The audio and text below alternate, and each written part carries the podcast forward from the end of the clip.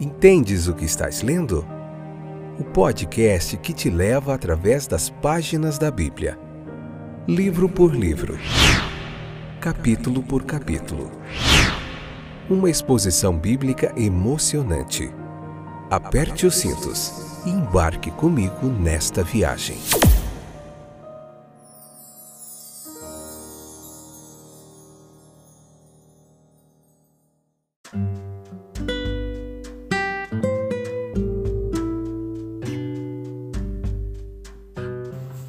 Olá, estou de volta, eu sou o Fábio e esse é mais um episódio do podcast Entendes o que estás lendo. Que satisfação poder estar aqui novamente com vocês.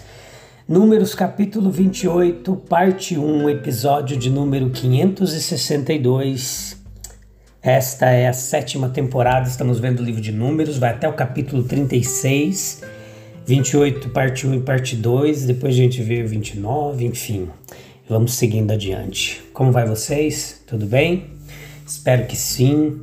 Espero que as bênçãos de Deus estejam, estejam sendo derramadas sobre a vida de vocês, que esteja dando tudo certo dentro do possível e aquilo que a gente não pode mudar, que a gente possa compreender, entender o trabalhar de Deus através do seu Espírito Santo.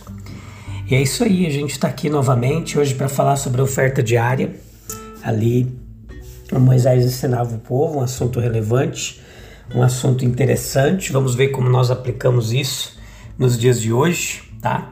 A gente está aqui transmitindo para você mais de 25 anos aí de bagagem de teologia bíblica, de ensino bíblico, de aprendizado bíblico. Estamos aqui para compartilhar com você de forma gratuita todo esse conhecimento, tá bom? É uma satisfação imensa, uma alegria cada vez que Deus nos dá força e graça para a gente estar tá aqui compartilhando a palavra de Deus, que eu creio muito que transforma as nossas vidas, realiza coisas tremendas nos nossos corações. É, é isso aí, vamos lá. Você encontra esse podcast lá no Deezer, na Amazon Music, no Spotify, no Spotify for Podcasters, né? Spotify para podcasts e tantos outros streamers na Apple Podcasts, Google Podcasts e milhares de, de transmissores aí que a gente não consegue nem descrever para você todos. Vamos lá? Então, leia o capítulo, é o meu convite a você. Vem para cá, se você está gostando, convida mais gente e nos ajude a espalhar a palavra de Deus. Todas as ofertas elas deviam ser feitas no tempo devido haviam várias ordenanças ali. A cada dia que passava pela cabeça do povo israelita era um tempo devido para fazer ofertas a Jeová em conexão com as manifestações diárias de sua bondade. Como que poderia ser chamado de dádivas ordinárias comuns, né? E, e de Deus que acontecia dia após dia, era apropriado que Israel fizesse ofertas ordinárias e comuns dia após dia. Nós devemos nos lembrar, meus queridos, que continuamente nós devemos nos lembrar da bondade infalível de Deus. Nós devemos nos lembrar que, quaisquer que sejam as misericórdias especiais em cada vida individual, em cada um de nós, existem certas grandes misericórdias que são comuns para todos nós na coletividade. Sempre algo em reconhecimento ao qual todos podemos aderir. Sabemos que para Deus a mera oferta ela não era nada, exceto o estado de espírito, a motivação, a disposição do coração que entregava. Deus deu a forma, o formato, e foi exigido do povo que a preenchesse com espírito de aceitação, apreço e gratidão. Na verdade, nós não temos nenhuma ordem para ofertas diárias agora, de continuidade com aquilo que acontecia ali. Nenhuma estipulação de horários, estações, tempos, mas como pronunciaremos a petição? O pão nosso de cada dia nos dá hoje. Essa petição implica que a petição e, portanto, todas as partes da oração, elas devem pertencer à nossa vida, todos os dias. Deve haver a sensação de que, embora a produção propriamente dita do pão ela se prolongue por muito tempo, nós temos que tomá-lo em porções diárias. E nossa constituição física é em si o testemunho do dever diário de fazer uma oferta a Deus em troca. Nós podemos armazenar grãos durante meses, os produtores, para os sete anos de fome, como fez José, se necessário, mas nós não podemos armazenar assim a força dos nossos próprios corpos, não. O homem não é um animal hibernante, não. O pão nosso de cada dia nos dá hoje, diariamente, continuamente, pouco a pouco. Isso implica força diária para trabalhar por ele, para ele, um poder interior diário para assimilá-lo quando comido. Veja que uma vez que os suprimentos e as forças espirituais devem ser recebidos da mesma maneira. O reconhecimento deles deve ser algo principal em nossa oferta diária. As considerações extraídas do pensamento sobre os dons diários de Deus sobre as nossas vidas, tanto para a vida natural como para a vida espiritual, devem ser maravilhosamente combinadas em nossa abordagem diária a Ele. Observe que essas ofertas diárias elas foram apropriadamente mencionadas aqui no momento em que a relação do acampamento ali ela estava prestes a ser dissolvida. Israel logo seria distribuído, sairia das tendas, iria não apenas de Dan, Berseba, mas em ambos os lados do Jordão. Consequentemente, a oferta diária seria muito útil para ajudar o povo a preservar o sentimento dela ali de unidade do povo, manifestar essa unidade. Foi especialmente necessário ser lembrado deste dever nacional de ofertas diárias após a humilhante apostasia dos ídolos que havia ocorrido lá no capítulo 25, enquanto Israel residia em Sitim. A gente fez esse capítulo, você encontra lá. A única garantia contra a alma cair em ofertas idólatras é estar continuamente engajada em ofertas sinceras e inteligentes a Deus. Deveria ser uma oferta de manhã e à noite, é o regulamento aqui. Fazer uma oferta diária não era suficiente. Israel não foi deixado à sua própria vontade quanto à hora ou ao dia para fazer a oferta. A sustentação da vida, de fato, ela ocorre o dia todo pelo poder secreto e infalível de Deus.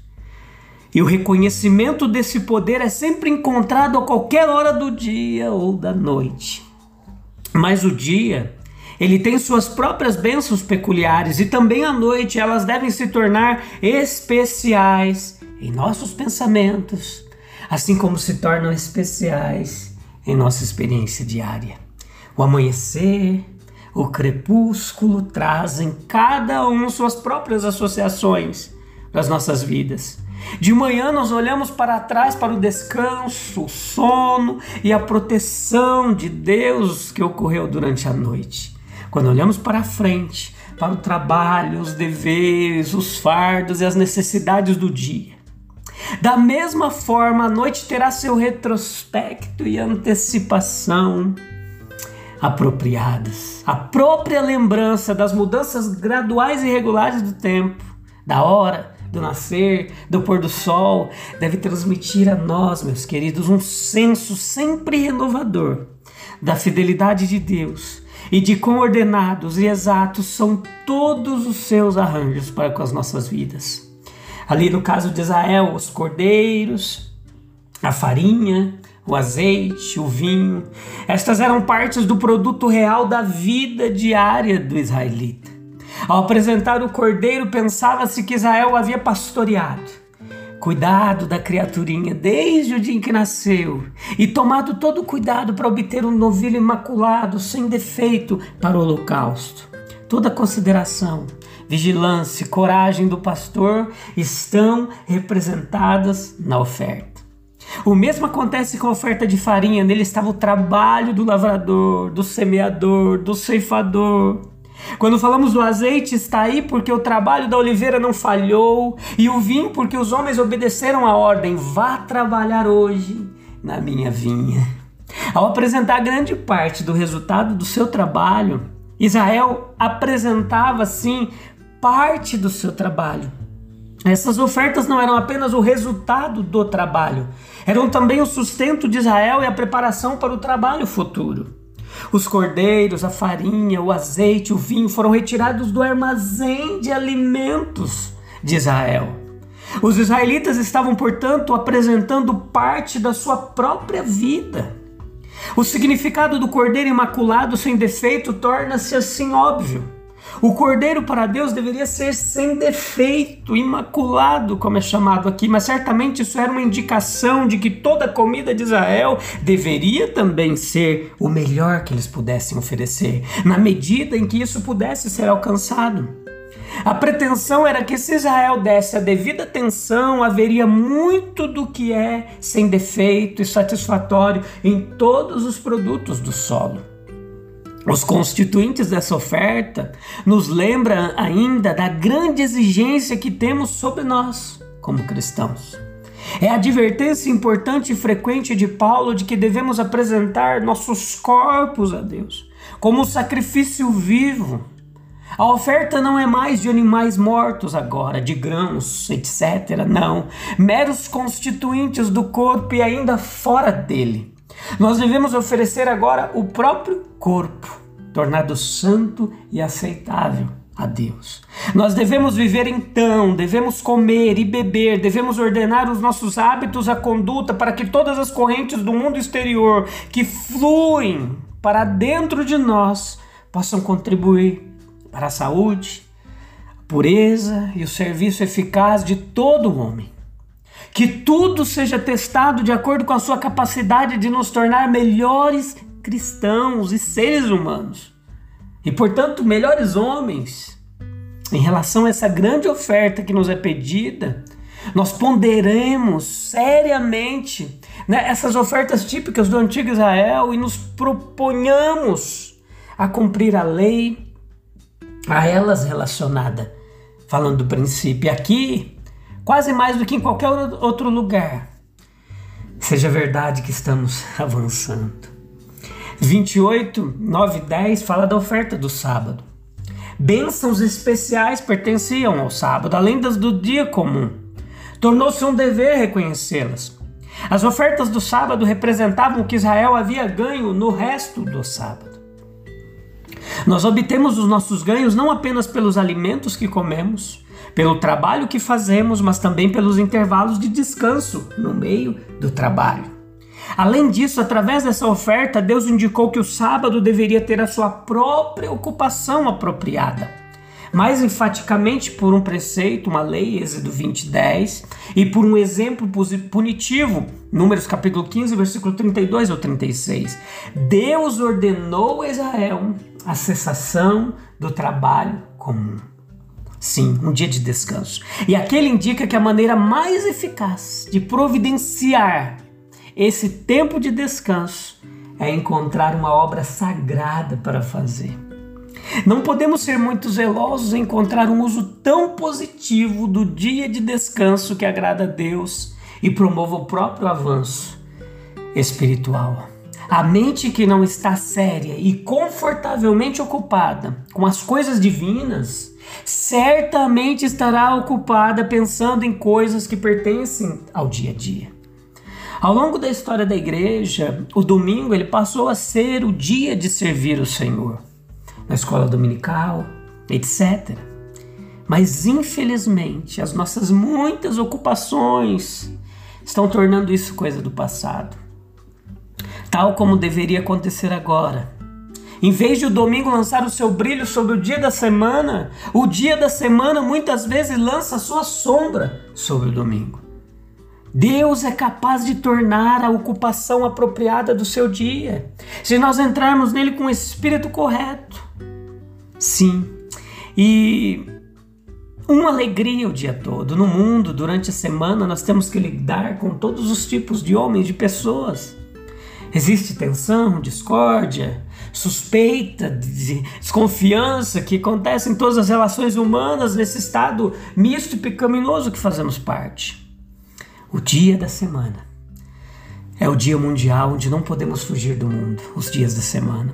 Agora, o dia do Senhor deveria ser o que o nome sugere.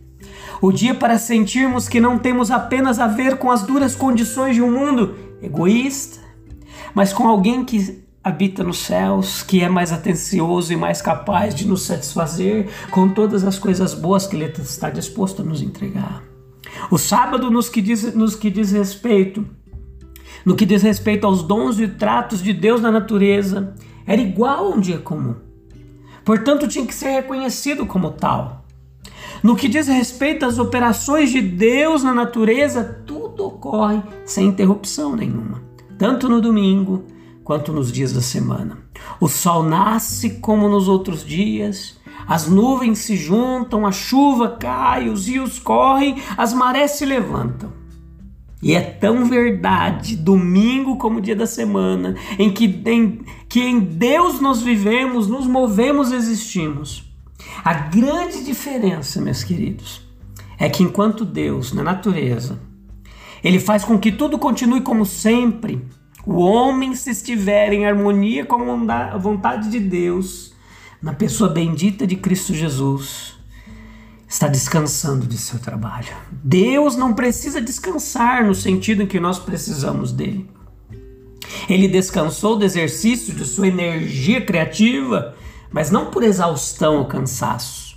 Nós, que temos que comer o pão com o suor do nosso rosto até voltarmos à terra, como ordenado por Ele. Precisamos de um intervalo regular e frequente de descanso que Ele tão graciosamente nos proporcionou. E assim, chegando como às vezes fazemos ao final de semana, totalmente esgotados, exaustos, prontos para receber a breve pausa do trabalho árduo temos alegria do recolhimento ao vermos Deus continuando sua obra no mundo natural, que Ele é realmente o Deus eterno, Senhor, Criador até os confins da terra, aquele que não desmaia e nem se cansa.